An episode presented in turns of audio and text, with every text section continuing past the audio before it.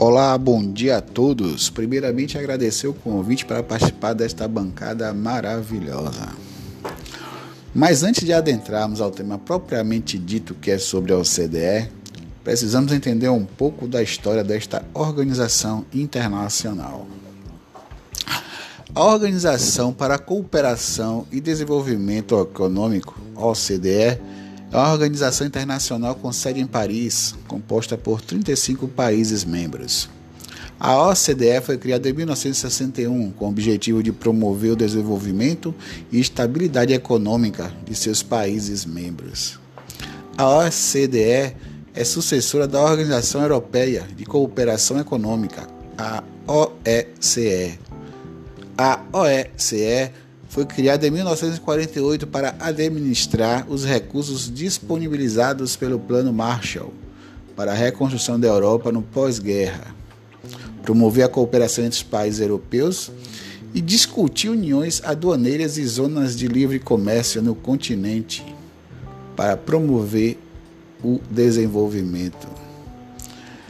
Na época de sua criação, a OSCE abrangia os seguintes países: Alemanha, Áustria, Bélgica, Dinamarca, França, Grã-Bretanha, Itália, Noruega, Portugal, Suíça, Suécia, Turquia e Espanha.